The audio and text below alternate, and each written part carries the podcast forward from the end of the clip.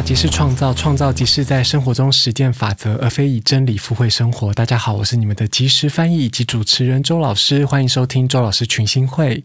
我到底为什么每次都要逼自己一口气讲完这个台词？我为什么一定要这么累？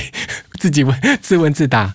上上一集我们刚刚差点讲上周，这次就突然连发，大家有没有很爽？就是上一集我们在呃聊到几个大的定义，我们稍微复习一下，比如说周老师谈占星学不谈好坏吉凶，比如。比如说，占星学就是在谈论人的地球、人的命、人的运、人的意志，还有呃，因此我们可以得知，占星学是一个以地球为出发点、为为以地球为观测者角度出所呃延伸出来的一门学问。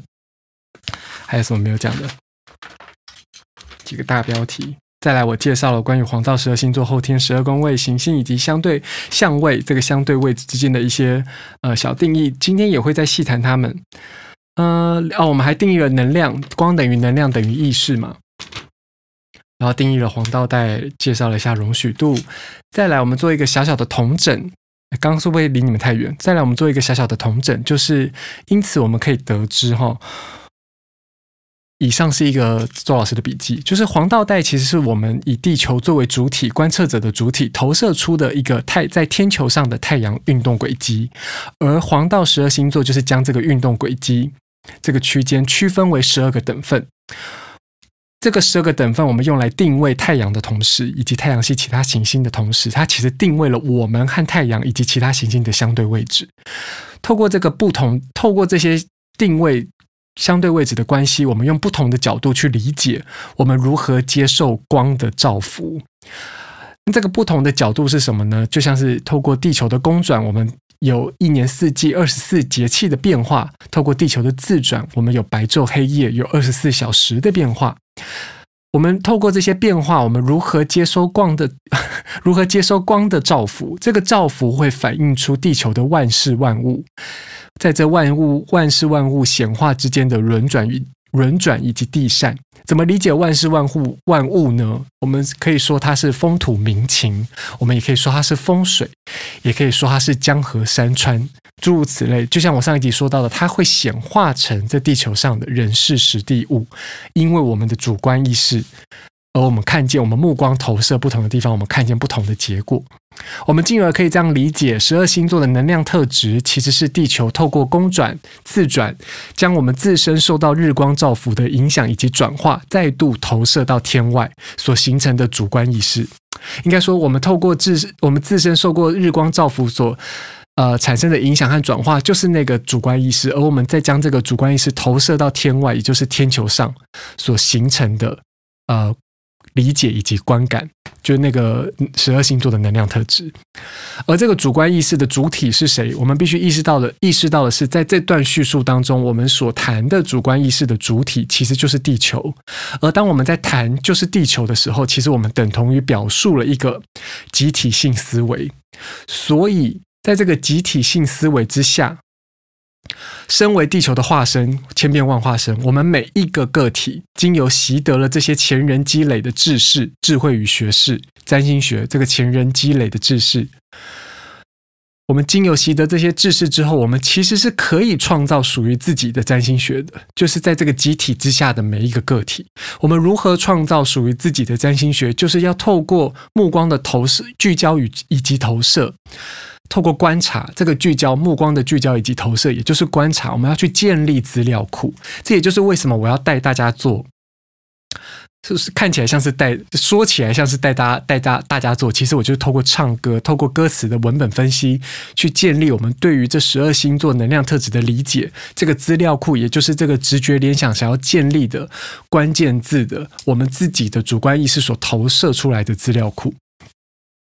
那我们要怎么理解行星的能量特质呢？上一集我上一集我说到，十二星座的能量特质是一个在区间、在场域间流转的能量特质，而行星的能量特质是一个集合的状态，是一个有核心的集合体的状态的特质。那这个行星的能量特质，我们可以把它理解为，把它视为太阳自身以及它的化身子民，或者说它主宰载质的其他星体如何投射、反应、反照。这些能量，也就是这些日光，而这些反应、投射、反照出来的日光，它如何形塑、显化、创造出我们的一部分？而这个一部分，也就是这个行星的能量特质所代表的这个一部分，当然可以分为有形而上的一部分，也分为形而下的一部分，精神的或是物质的，亦或是我们更进一步的去理解说，这些行星的能量特质形塑了我们的那一部分，那属于地球的那一部分呢？其实也就是在占星学里面探讨的这个命运意志的主题之外，它同时讨论了我们的身心灵。身为地球的这一份子，我们这一些个体的身心灵，就是当行星星座的能量，它反映的是一个我们受光的照拂，其他的星体受到光的照拂，在照拂我们这之间的转化能量运作关系。那属于我们地球这一部分的呢？呃。属于地球的个体，属于我们自己的这部分呢？啊、这部分其实代表就是我们我们在占星学里面同样可以去讨论到的，呃，它如何嗯，使得我们得以探索去理解到自己的身心灵。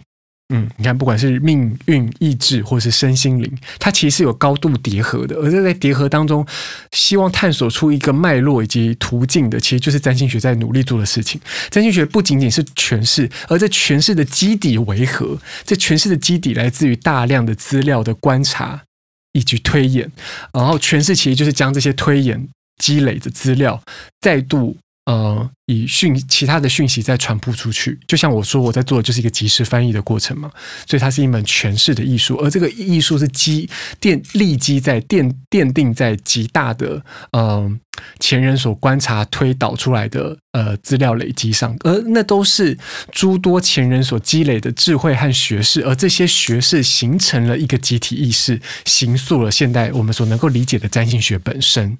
所以它是一个彼此与我们集体与个体之间交互作用的过程，也是地球与太阳系其他的星体交互作用的过程，也是我们与这个宇宙，我们与自己所创造建构的这个世界交互作用的过程。所以我们的。主体意识会显化出这个世界，而这世界会回应我们的召唤。我们是不断的在这个过程当中反复验证、共构虚实，交织出我们渴望经验的，我渴望呃感受的生命经验，以及想象、向往成为的那个喜欢的样子。除非，除非今天我们，除非有一个人他的生命意志，那他的喜欢也就是他的不喜欢，他想追求一个自己不喜欢的样子，那那个不想，那个不喜欢，也就成为了他的想以及他的喜欢了。嗯哼。那属于地球的那部分在谈的是什么？其实就是这个这个意志，这个身心灵当中所组成的这个呃意志，而这个意志代表什么？叫做做出选择。所以为什么我会不断的在我的节目里面跟大家分享那些看起来有得选，其实没得选，或是看起来没得选，其实有得选的？因为当我们不断的做出选择，我们就不断的在使其触发；我们不断的使其触发，我们也就不断的在创造。当我们在不断的创造的同时，我们就参与了。我们就成为了那一部分，我们就以身为地球的化身，成为了那一部分。所以，我们自如此存在于现在，存在于线下这个当下，这个此时此刻，我们的这个作为这个肉身的存在，结合了身心灵的存在，它其实可以看出这么多的讯息，而这么多的讯息从何而来？从我们出生时候的那一刻所破化下的那个，呃。天宫图，就天宫图，其实是一个我们归纳出来的结果。我现在讲一个鸡生蛋，蛋生鸡的东西，我希望你们能够理解这当中的浪漫跟智慧，就是这是彼此呼应的啦。我们观看我们自己，其实也就等同于我们在观看那个天宫图。嗯，而我们观、我们觉察、我们观看自己的同时，我们也就在觉察跟观看这个世界，因为这之间是彼此互相交织的，就是既是主体也是客体的过程。只是在学习的过程当中，我们有必要去理解这个学识的产生，它其实立基于一个什么样的出发点，也就是以地球以我们主体为出发点去观测这个世界与我们之间的交互作用和关系。也也就是因为这样，所以才会有所谓。如在其上，如在其下，如在其内，如在其外，天上如是，地下亦然的这个说法。好，再来呢，我是不是讲的很快？没关系，你们可以重复听，重复听，重复听，然后一直在纸上做笔记，做笔记，做笔记嘛。因为我自己也是这样一直在做笔记，然后我做了笔记之后就比较不会有 Dora 病了，就不会一直想要问你们这样有没有听懂，因为我就有点不不想管你们有没有听懂。我到底为什么那么在意这个此此刻这个当下有没有人回应我啊？因为你们明明就可以重复听啊。然后在顺完这个理解的逻辑之下，我们如何重新在我们在深应该说不是重新，我们在更深入的去理解我们要怎么解读星座、行星、相相位和啊、什么宫位，嗯、他们和我们的关系，什么叫做他们和我们的关系？就是我们要怎么理解他们？嗯，简单来讲，就是我们如何理解星座、宫位。行星相位，那刚刚前面有讲到嘛，星座就是一个我们怎么理解十二星座，其实就是十二种能量在这些场域空间当中运作的一种特质。而这个特质是什么？我刚刚前面已经有在更细致的用语言去文字去叙述它了哈。我们必须要理解一件事情，就是当我们尝试在理解这个学问，我们当当我们尝试在理解能量这个看不见的呃存在如何形塑我们啊，我们怎么怎么理解能量？除了它是光，它是意识之外，能量我们都。不管是物质或是精神，不管是光或是意识，或是我们的这个身体，或是我们的小我或是大我，它都是由能量组成的。而能量如何组成？能量以不同的振动频率，它看似是组成，但它其实也许是显化，也许它是显现出一个。这样子的状态，这样子的形貌，我们可以这样理解：显现出生的形貌，显现出心的形貌，显现出灵的形貌。能量以不同的振动频率、不同的振动方式，去不同的变化方式，去显现出身，或是心，或是灵，或是物质，或是精精神，或是有机，或是无机。总而言之，世界的一切组成由能量而组成，而或者我们可以说，世间的一切由能量所显化，得以被看见，或是得以被感受到。不利而从性，看得见的被观看的可现实，越讲越懒，不偏不倚的公允的看不见的客观现实，它一切的一切都是由能量所展现，能量都是不同形式的能量展现方式，能量展现的不同的形貌，我不断的在换说法。寓意让大家理解，是想要大家可以透过不同的方式去理解我们如何重新诠释，如何重新表述我们所理解的这些人事物和我们之间的关系。而这些表述、这些诠释，都是一种浪漫的说法。比如说，行星掌管了什么星座？比如说，我刚刚前面讲到的。太阳以及其子民化身，我们是地球的千变万化身。呃，太阳主宰了这些太阳系里的行星，那都是一个有助于我们理解这世界和我们之间的关联的浪漫的说法。说到头来，我们能够理解的就是这与我们之间有一个关联，而这关联之间是有区别性的，但是既既有区别又有渗透，就是彼此之间是有相关联的，但是彼此之间其实又有所不同。我们之间唯一的相似之处，就是我们之间并不一致。这世界上，这世间上唯一不变的事情，这就是这世界一直在变。这些都可可以被视为一种固定、恒动啊、恒定不动的能量。而这些恒定不动的能量，以一种超高度自由开展的状态下在进行着，就是你就这些。呃互为表里、共构虚实的这些语言表述方式，或是理解方式，会不断的、不断的，接下来在我所分享的占星学内容当中，不断的被大家呃听见，或者是意识到，或者是看见。我刚刚肚子叫了超大一声，所以我觉得我录完这集，差不多就是这这个礼拜就是上三集，让大家吸收消化一下。我希望我下礼拜。嗯，只未来其实我也不用逼的，就好像要你们都来上进阶班一样，就是好像想赶着把入门班全部都学完。其实，嗯，大家就来凑一凑人数上入 入入门班吧，欢迎大家互相修纠，好不好？啊，有一个学生他就是很可爱，他他其实很想上我的课，我也很想见到他本人。然后他叫什么？Blanca 吗？总之就是他汇了汇了钱给我，然后他他一直误以为他误以为我的进阶班其实是入门班，然后就信誓旦旦的跟他讲说，我一定会把入门班内容全部录完的。殊不知我上礼拜就出现了，如他所说的出现了一些呃意外，这样啊，而这个意外的发生，我原本还有点担心，因为因为我的我的录音师这几天这阵子也正要忙，他也进剧场。然后我就想说，完蛋完蛋，我可能没有办法把我入门班内容全部录完。但我现在突然放宽了那个心，就如同他所说的、所说的、所说的。如果他觉得他没有那个慧根去理解所有我在说的内容，他他就会去凑那个人数来上我的入门班。Hi Blanca，你是叫 Blanca 吗？我要看一下你的名字。突然超大声，刚后面有人很想揍揍我，不是 Blanca。这该怎么？布兰奇吗？哎，布兰奇的英文要怎么念呢？没关系啦，反正就是小美女，叫人家小美女。我现在礼拜四也是开放的了，因为我礼拜四的学生，我之前不是上课的时候有讲到，说我周四的学生，呃，我还有一些周四的课没上完嘛。但因为我周四的学生就是呃育有一子，他们是一对可爱的小情侣，他们育有一子，然后。他们的小孩是我收的第一个狮子座的学生，一岁半不到两岁的章鱼烧。章鱼烧是我是我第一个狮子座的学生。呃，反正他们最近就是在调试他们在育婴以及个人生活以及两人生活之间的节奏。那其实我乐见，我觉得育婴大过于育婴比占星学重要太多了。所以就是现在我的礼拜四也是空出来的，所以呃，我其实是开放的啦，就是我进阶班一定会在周六上嘛，然后我礼拜五。录音跟占卜嘛，那不管这个入门班是礼拜四或礼拜三开，其实我都非常乐见其成。所以呃，不管是布兰奇小姐、小美女布兰奇，或者小美女布兰奇，为什么要讲话那么油啊？我不油吧，还算是很诚恳的称赞对方小美女吧。小美女布兰，不管是小美女布兰奇，或者是其他人想要来上入门班，你们就去兜一下人，都成四个人，我就开班，好不好？好了，三个人我也开，三到四个人，反正只要凑成三到四个人，我就开班，好吗？就是底线是三人哦，哦，啊、希望是三四人起跳哦，我就会开，开在三四的下午或晚上，我都可以啊。下午的时段就是突然开始讲上课的事情，下午的时段就是下午两点到五点加嘛，然后晚上时段就是七点到十点加嘛，哦，好。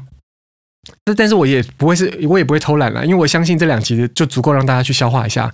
我后面还有直觉联想练习的部分，我会直接跳过，因为其实直觉联想练习，大家透过听梅亚爱唱歌就会知道我在干嘛了。所以，呃，我之后会大家大大概让大家明白直觉联想练习我在干嘛，我就实际上上课的情节我在干嘛，然后之后我就可以直接切入去谈，呃，我对于行星星座的还有宫位的定义这样。那只是说这个谈没有办法到细谈，呃。我在进阶班的前两周，我也会再复习一次周周老师学派的占星学架构以及思维逻辑。这样，我是不是打了个嗝？好，再来。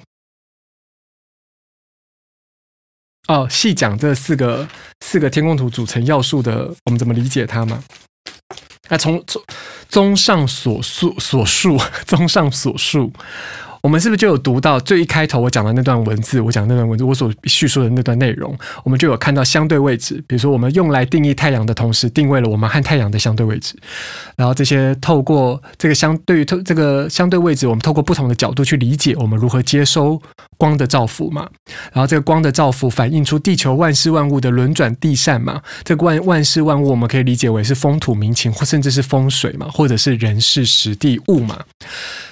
那这个东西反映了什么？就是我上一集讲到我们关于宫位的定义嘛，就是我们借进宫位其实是借进了十二星座的能量，借进也是一个浪漫的说法，借进了十二星座的能量去反映出地球上的人事实地物。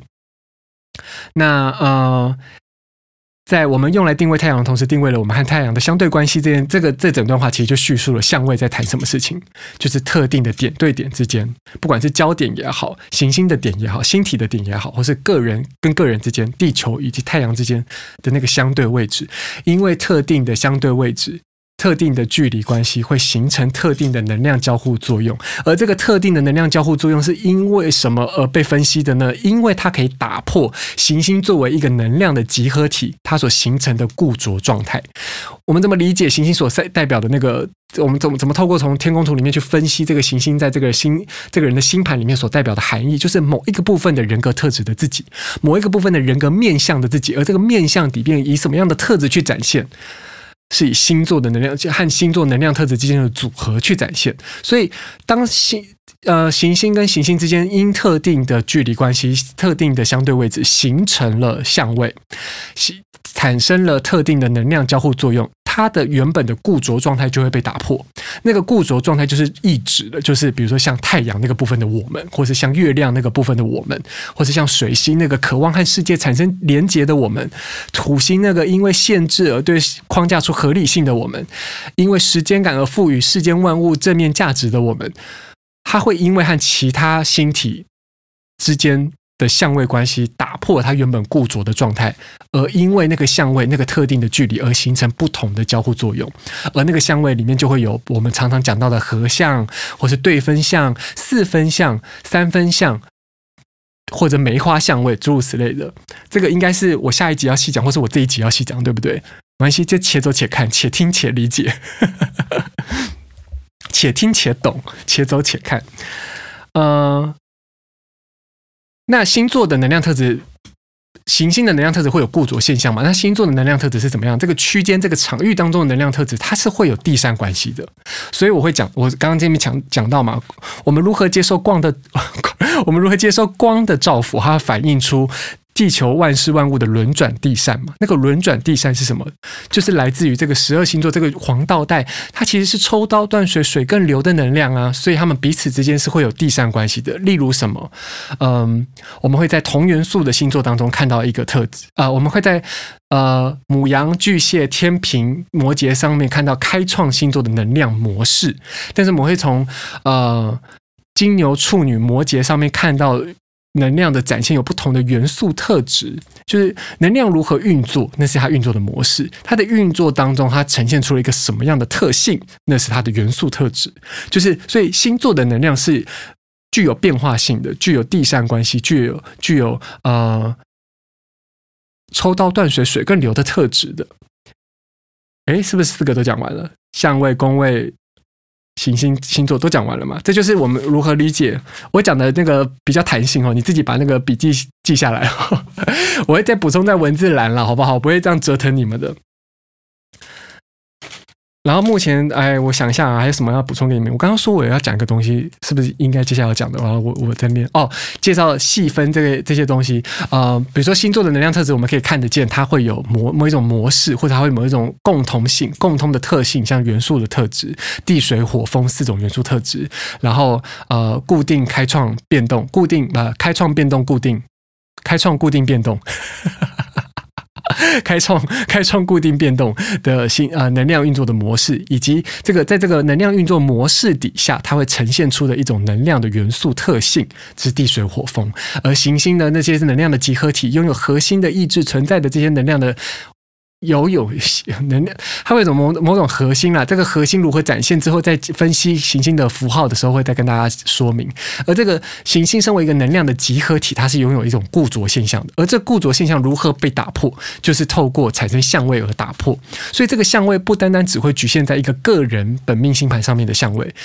我们在说占星学谈论人的命、人的运、人的意志。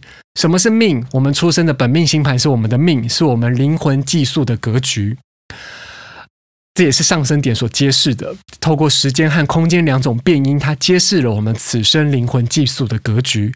而它坐落在什么样的星座，是我们此生灵魂寄宿的格局，我们会感受到的一种基本调性。这是什么样的基本调性？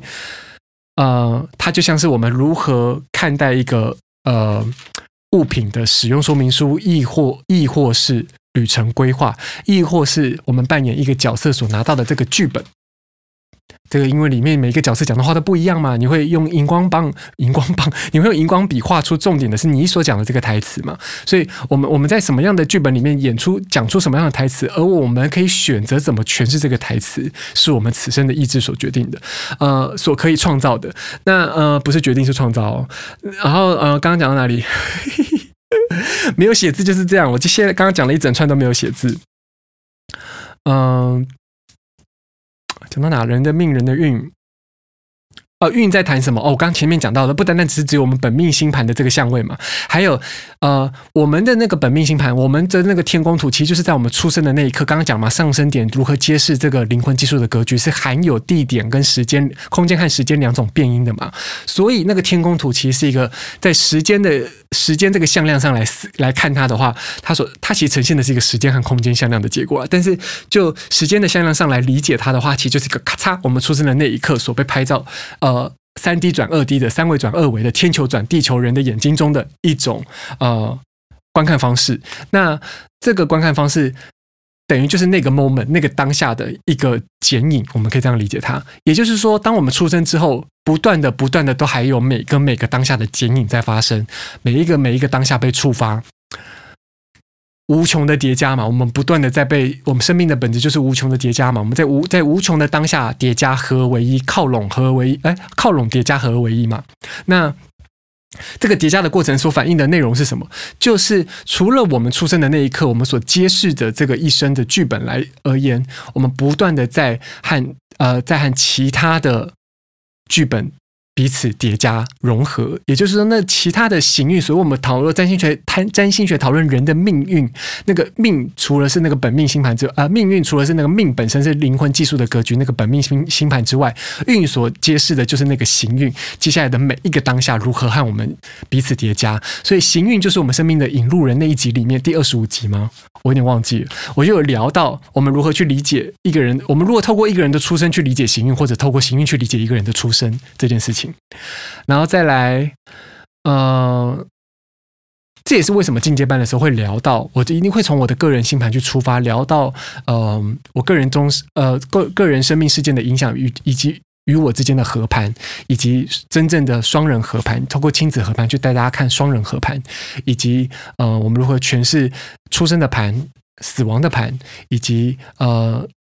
事件发生的盘，我们如何看待它？如何显化在这地球上的人事时地物？所以我会透过二零二零年的总统致辞演说，去让大家看见这个致辞致辞演说里面的内容有多符合当时的幸运，以及呃，我会讲今年夏至，因为我进阶班结束的时候刚好是夏至的前一周，我会透过夏至的盘，去让大家看今年夏至，呃。我们如何从这个宇宙之间的能量诠释出一些我们得以显化的讯息，或者我们可以目光得以注视的呃事件发展？这样。然后关于哦那个上课上一上，我的上课 tempo 其实就是这样，就上课上课上一上会聊天，然后飞得很远，然后突然想说，我为什么讲到这里来？然后有的时候飞得很清楚，然后突然就说，哎，我先去那边聊，先去那边看看，去那边聊聊。就是我之前有分享一个一个提问嘛，就是我我跟大家说，你们可以。给我一些建议。如果我要写星座运势的话，如果我要写年度星座运势的话，呃，大家觉得希望、渴望发生啊、发呃，渴望知道什么样方面的事情？结果只有一个听众，就我的学生除外哦，只有一个听众跟我说，他想要了解跟关系有关的事。跟人与人之间的关系有关的事情，这个面向，他想要了解关系的面，这透过星座的运势去了解关系的面向，他需他可以知道，他只打关系两个字，我帮他解释那么多干嘛？总之，他就是说了关系，只有一个人关心我，跟我说关系，你们其他人都没有想要跟我给我 feedback，我做不做这件事情，与你们来说都没差，对不对？开始发脾气，我后来改变了一个做法。就像我上一集在聊的，我在谈论的，就是预言真的是预言吗？预言其实不是预言，是因为它被说出来，它被显化了之后，我们集体让它呈现在我们的生命当中的。所以，我不打算出星座运势给大家，我不打算，我我我希望可以给大家是一个更更有效力的、更呃实，甚至我们可以说它是更实际的，如何在生命中创造，透过占星学如何在生命中创造的指南或指引，就是。我应该之后会从月度练习起吧，月度或季度，呃，因为每个人都活在不同的时区嘛，我们每一个人都在不同的太阳回归的时区里面当中运转自己的这颗太阳，自己运转自己的小宇宙，所以我我我我可能会从，因为那个季度年度之分，其实是它这个资料库庞不庞大，需要分析的东西庞不庞大的内容，转译的讯息是不是是不是过于庞大的？差异，所以我的学生就建议我缩缩小范围去做这件事情。所以之后我之之后我在谈论这个运所谓行运，或者说所谓运势和我们之间的关系的时候，我应该是会给大家出一个显化指南，就是十二颗太阳可以在这样子的行运能量发展之下，如何显化更有效的显化。呃，在生命中十二个不同的情境，就是所谓的十二个宫位，去显化你想要的生活。这样，就说，哎，这阵子很适合。这阵子可以试着从在在这个面向上去创造，或者你可以目光比较聚焦在这件事情上面，它可能可以更事半功倍。那这个时候我在谈的东西，其实不是趋吉避凶，也许它像是拨扶摇而直上，但是其实每一个人的人生都可以冲自己的浪。但但是我们在冲自己的浪的过程当中，我们必然会理解到，总是有等浪的时刻嘛。所以即使是等浪的时刻，我也可以让大家在等浪的时刻明白。我们如何，不管是等浪或是冲浪，我们如何创造自己想要的生活？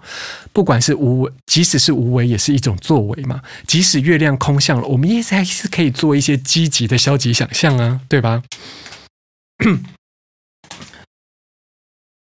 讲得好快哦！我去喝，我去倒杯水，我水喝完了。突然发现一个很重要的事情，喝杯水，脑袋就清醒了，就是。我来大家，我我来带大家认识一下这张图，就是最最最外面的这一圈，我们说它是黄道十二星座嘛。我们现在请大家拿出你自己的那张命盘哈，最外面这一圈是黄道十二星座，我们可以发现这张图其实它是。顺时钟在转，最外面这一圈是顺时钟在转的。那当它是顺时钟在转的时候，我们要如何理解中间这一条横杠呢？就是你们会发现这个星盘其实很像一个准星，有没有？它是有它是有一个十字在中间的，只是这个十字有时候也许没有那么正，它会那一条直线看起来像这个那叫纵轴的，它会比较偏斜嘛。那横轴的是不变的嘛。那在当我们在认识黄道十二星座最外面那一圈顺时钟。最外面那一圈哦，最外面那一圈哦，十二星座那一圈，它是顺时钟在转的。我们这时候怎么看这个顺时钟在转的这颗土的这一圈呢？就是那个横轴，横轴，我们要把它视为是地平线。好，那个横轴是地平线啊，也就是我们是一种从嗯，也就是说那个中间的那个焦点哦，它其实就是站着一个人，而那个人面朝。左手边这张图的左手边，它面朝的这个左手边是东方，上升点那边是不是有个焦点？那个横轴的地平线是不是跟那个外面的黄道那一圈有一个焦点？那一个焦点就叫做上升点。上升点是东方地平线与黄道的交界焦点，那叫做上升点啊。而这个上升点呢，它是一个结合了时间和空间的变音所组成的一个嗯。我们怎么讲呢？一个天宫图当中的要素，而这个上升点落入什么样的星座，它会揭示了我们这个灵魂上升点就是灵魂技术的格局哈。它这个灵魂技术的格局，它可能显现在形而上的，也可能显现在形而下的两种层面，不同面向哈。它可能如它如何构筑我们的身心灵，是我们可以从上升点所坐落的星座去剖析出来、去诠释出来的。那这个，所以也就是西方西方地平线和黄道的交界，就是所谓的下降点哦。啊，从侧面看，这个地平线有一个人站在那边，他的侧面面对我们，他面朝的那个方向叫做东方，也就是上升点的方向叫东方。他背朝的那个方向叫做西方，然后东升西落。这个时候就会有小伙伴说：“哎，老师，老师，为什么这个东方是在这个地方？”呃，你知道，就是你就这样接受它，你就这样接受它，所以它是一个这样的视角。在看这个，我们在理解这个天宫图的。那呃，那那条纵轴是什么线呢？它就是所谓的子午线。那个子午线的呃与黄道的交界是什么呢？也就是在你的命盘中，或者在每一个星盘当中，那个子午线和黄道的交界，那个呃上方就是天顶，它形成了天顶以及天底底部的底哈，顶跟底哈。啊，就是你看到的 IC 跟 MC 哈，然后 ASC 跟 DEC 哈，ASC 就是上升了，DEC 就是下降了，然后 IC 是天顶，MC 哎，MC 还是 IC 是天顶啊？反正你们知道我在说什么哈，你就知道啊，上面那个是顶啊，下面那个是底哈，然后里面那一圈十二星十二宫位呢，一到十二宫，你会发现他们并不等分哈，就是他们切分的那个呃方式是不同的。它就像是有两个同一个轴心，但是有两个圆这样，两个两个圆圈啊，里面那个一到十二的圆圈，你会发现它的排序是呈现逆时钟在排序的。那这个时候我们要怎么理解中间的呃里面的那道那那一圈呢？就是你要你把它想成想象成你站在地球北极的上空。北极点，我们站在北极点的上方往下看地球，这是一个上帝视角。站在北极点的上方往下看地球，地球是不是呈现逆时钟在转的？也就是说，从北半球的上方，地球上方看地球，地球的自转方向是呈现逆时钟。所以，十二宫位为什么是一个借镜黄道十二星座的能量，用以知晓在地球显化的人是史蒂物的原因来自于此，就它是一个基于以地球为主体作为观测，呃。就以地球的自转为主体去做观测的一个面向，呃，黄道十二星座就是以地球为公转为主体去观测的一个面向，就是一个公转和自转之间的不同。那当然会有人说，有这时候有可能就会有比较能够举一反三的聪明学生，并不是说其他人没办法举一反三，你就不聪明哦，都是想要照顾到大家，就会问说，哎，那为什么不是？那如果是南半球的人怎么办呢？基本上地球上的这个占星学。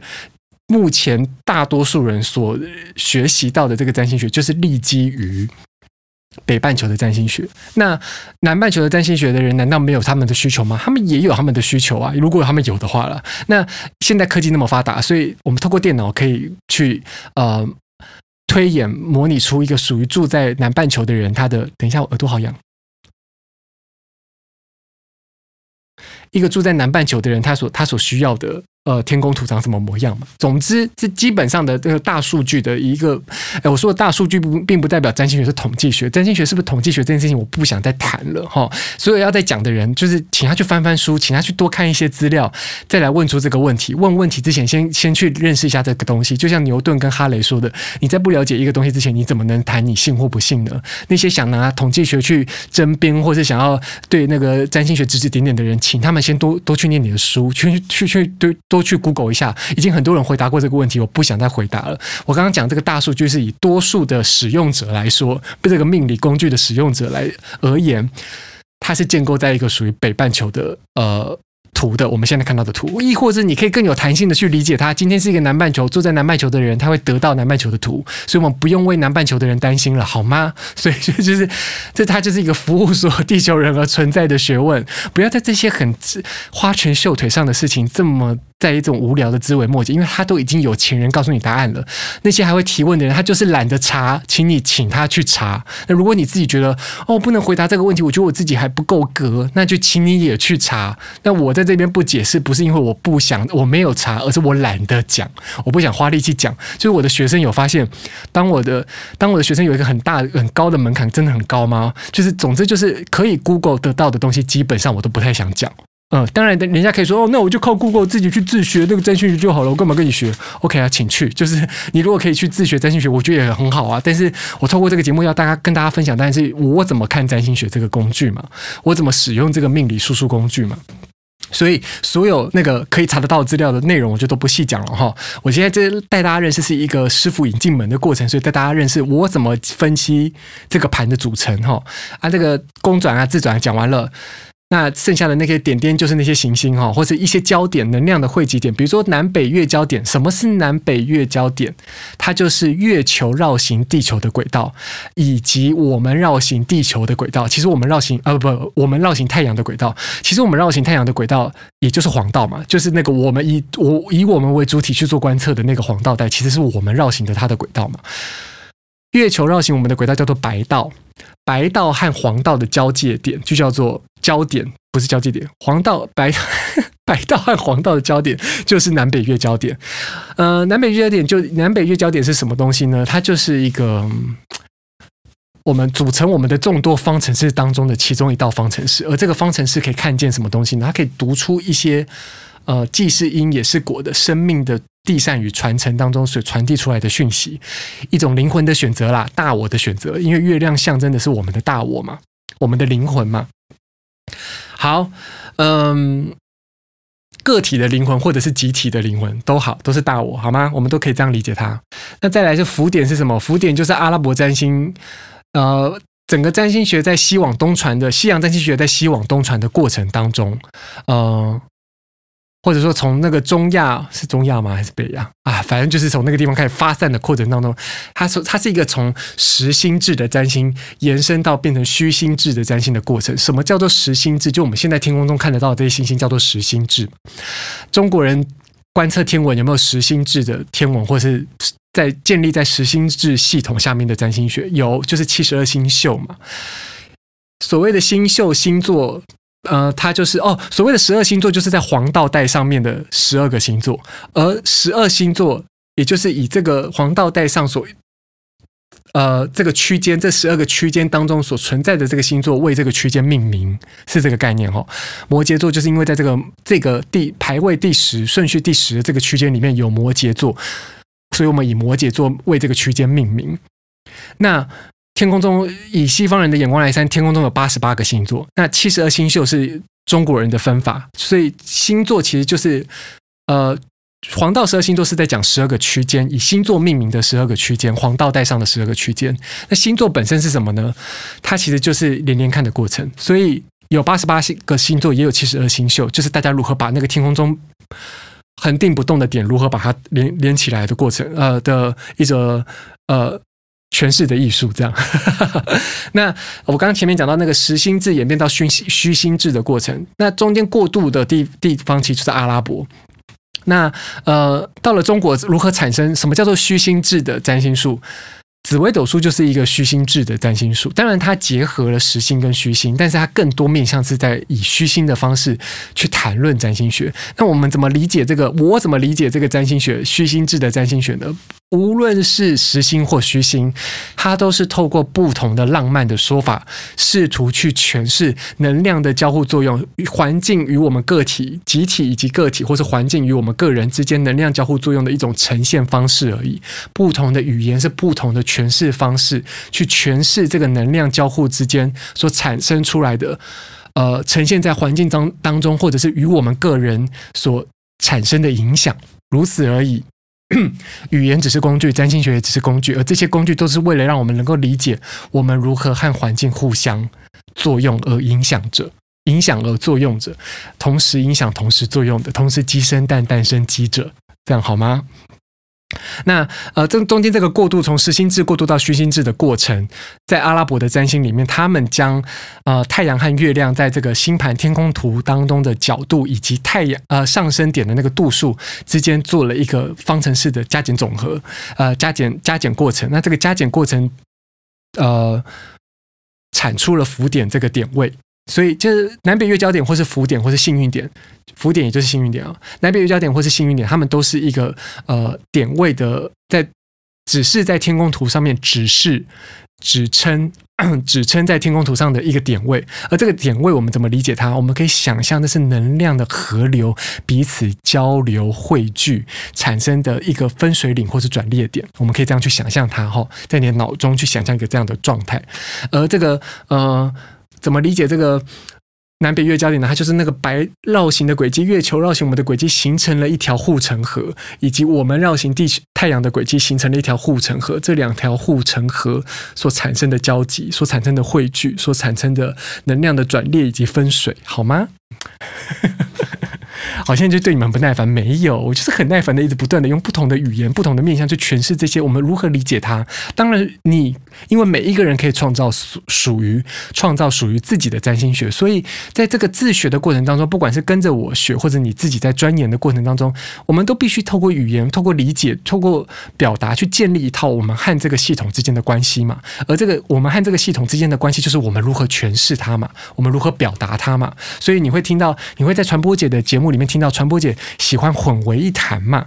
那你会发现我在这里面，我我谈的东西是我们各自也有相似，但我们并不一致。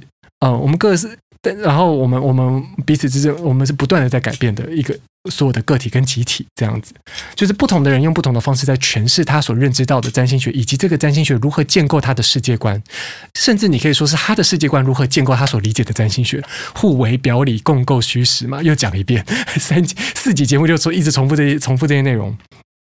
我我想不断表达这些东西的过程，其实是为了让让大家能够理解这个。我们如何建构和这个世界的连接，或者我们如何想象我们的世界，我们如何创造，我们如如何理解，我们如何交流，我们如何表达，其实相当具有弹性的。我我想做的事情，只是带大家透过大家带大家透过我的眼睛去看见我如何框架和建构出我和占星学之间的关系，和我理我怎么理解占星学这个学术以及学门。希望大家可以相信，你们也可以去创造一个属于你自己的世界观，属于你的真理法则，属于你的占星学，属于你和这个世界之间的关联。它是有无穷可能性的。那我只是试图在分享我如何建构的这个过程，希望大家可以透过听见我，或是看见我。你如果你来上课，你就是看见我如何建构这些过程，然后如何透过生活去实践它，得以实践你的生活，得以创造你自己的真理法则，得以领略你那些无法被简化的事实，那些等同于一等于 MC 平方般的呃方程式。这样，嗯嗯，前面刚刚讲到哪里啊？哦，就去定义我们怎么理解它嘛，理解理解这这四个东西。嗯，还有什么也没有？哦啊，圈圈啊，讲完了，图分析那个图讲完了，所以它视角是不一样的。黄道十二星座是一个我们站在地平线看那个人侧站的那个那个视角哈，那个那个我们站在地球的地平面去看到的那个视角啊，那个。我们要，那是一个我们在公转的状态嘛，那个的视角。那地球的自转的视角需要我们扭转一下，变成上帝视角去看一下，从地球的上方北极点的上方去看地球在自转的那个顺序，所以是是是逆时针的哈。就是带大家看发现这两个圆其实以不同的方式在运作着，而这运作着的原因其实是呃观测视角的不同，但是这观测视角的不同终究是以地球为出发点去呼应，去呃呼应我们和这世界之间的关联。去呼应或者诠释我们和这世界之间、世界之间的关联。嗯，先录三集就好了啦。我平常上课也只讲三个小时啊，对不对？没事的话，记得抬头看看星空。我是周老师，非常感谢你陪我度过这一堂的群星会上课喽。你可以在我要讲这么多落落等吗？我有点懒得讲了。你可以在 Facebook 还有 Instagram 搜寻周老师群星会找到我。你也可以透过呃，你也可以透过 blingstarsclub at gmail.com 写信给我，跟我通信。那、当然，你也可以呃，你可以在不是你也可以，就你可以在呃 Spotify、First Story App、Google Podcast、Apple Podcast、KKBox 听到我的节目，以及其他平台听到我的节目。我不晓得 First Story 会把它们上传上传到哪些平台。呃，当然，你可以透过 Apple Podcast 那个评分机制啊，帮我评分，然后留言给我。那是不是必须要评分才能留言呢？我没有很在意那个积分啊。就是，但是如果你们希望我，就是我我希望我分享的这些可以让越来越多人知道，是不是应该就要帮我冲一下那个五星？就是我不是在追求那个五星的肯定，而是如果这个机转是可以让我被更多人看见的，那那大家就去冲冲一下那个五星好了。就是我我有一天就是认知到这样，我前面一直在跟你们说，我已经不在意那个东西，还竟然还真的有一个给我二星还三星。我说我还还在思考说，那个二星还三星是我自己误给的。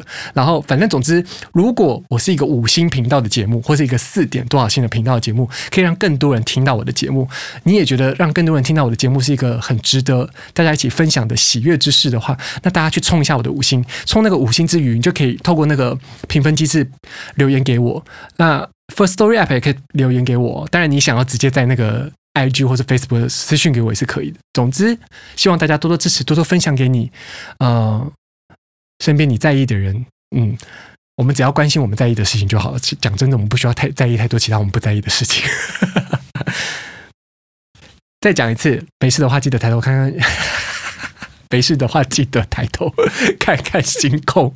我是周老师，我们下集见，拜拜。